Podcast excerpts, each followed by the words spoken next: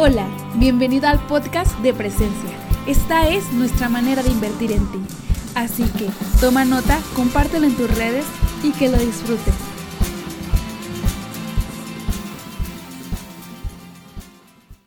Sí, familia, buenas tardes. Hoy quiero compartir contigo un tema que le he puesto cómo ganarle a la pandemia. Creo que todos estamos viviendo un tiempo difícil, pero si confiamos en Dios, podemos tomarnos de las promesas de Dios y descansar en ellas. ¿Por qué? Porque el que las dio es fiel, porque el que las dio no falla, porque el que las dio cumple siempre sus promesas. Y quisiera empezar eh, con Romanos 8:28, porque es increíble lo que el apóstol Pablo, un hombre experimentado en la comunión con Dios, un hombre indudablemente sabio, lleno de una experiencia increíble con Dios, nos dice en Romanos 8:28. Y sabemos que Dios hace que todas las cosas cooperen para el bien de quienes lo aman y son llamados según el propósito que Él tiene para ellos.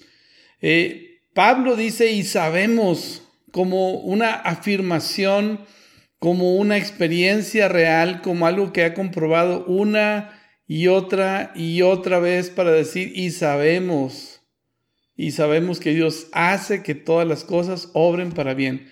Sabemos que todo lo que está ocurriendo, aunque no lo entendemos, finalmente va a orar para bien, para poder llegar a personas que antes no habíamos alcanzado, para poder llegar a círculos que antes no habíamos tocado, personas que habían eh, postergado su relación con Dios por su comodidad, por su por su vida actual, pero hoy están eh, atemorizados y, llenos de temor buscando eh, un refugio y el refugio perfecto se llama Jesús.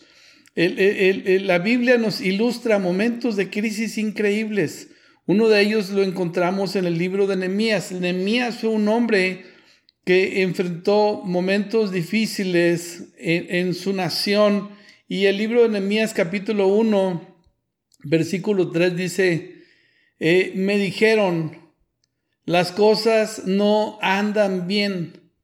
Los que regresaron a la provincia de Judá tienen grandes dificultades y viven en desgracia. La muralla de Jerusalén fue derribada y las puertas fueron consumidas por el fuego. Wow, eh, le traen el informe sus parientes, su familia, sus hermanos, de que las cosas no estaban bien, de que las cosas en Judá no estaban bien y los, eh, los judíos que habían regresado del cautiverio habían visto la situación que se vivía en Jerusalén. Y hoy, familia, eh, eh, tú que estás escuchando, las cosas no están bien. No sabemos qué está sucediendo, no entendemos pero veamos eh, cuatro cosas que hizo Nehemías para poder enfrentar estos tiempos difíciles y estos tiempos de oportunidad. Número uno, eh, Nehemías buscó la presencia de Dios.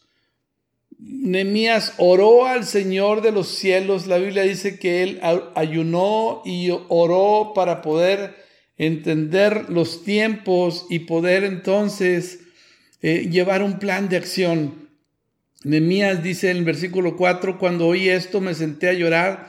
De, hecho, durante varios días estuve de duelo, ayuné y oré. Es tiempo, familia, de orar.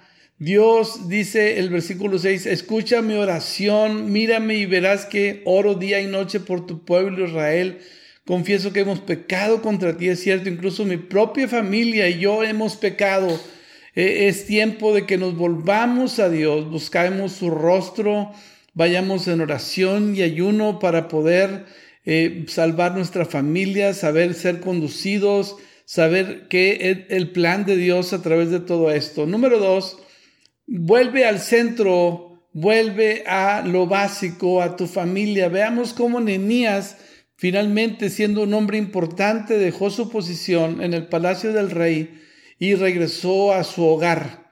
Eh, familia, este tiempo es un tiempo para que volvamos al centro, volvamos a lo básico, volvamos a la familia, restauremos los muros que están destruidos en nuestro hogar, en nuestra familia, y podamos ver ahí la primera necesidad. Malaquías 4:6 dice, Él hará volver el corazón de los padres hacia los hijos y el corazón de los hijos hacia los padres, no sea que yo venga y hiera la tierra con maldición. Volvamos a casa. Dios nos está llamando a quédate en casa, reconstruye los muros y ve que la situación, las cosas no están bien. Número tres, veamos cómo Nehemías desarrolló una fe salvaje. En medio de una situación difícil, él ora por recursos, ora pidiéndole a Dios los elementos para poder eh, eh, reparar los muros de Jerusalén. Así que estos son tiempos de fe, son tiempos de milagros, son tiempos de provisión, son tiempos de creerle a Dios por imposibles y podamos entonces buscar el rostro de Dios y para que Dios pueda suplir toda necesidad y nosotros podamos reconstruir y reparar los muros. Si es cierto, quizás no tienes trabajo, pero este es el tiempo de que eh, pidamos con fe y oremos como lo hizo Nehemías y Nehemías recibió todo lo necesario para poder reconstruir los muros de Jerusalén. Hoy es un tiempo para vivir naturalmente en lo sobrenatural. Número cuatro, eh, eh, desarrolló un, un liderazgo destructivo, un liderazgo que va más allá de los imposibles, rompiendo paradigmas.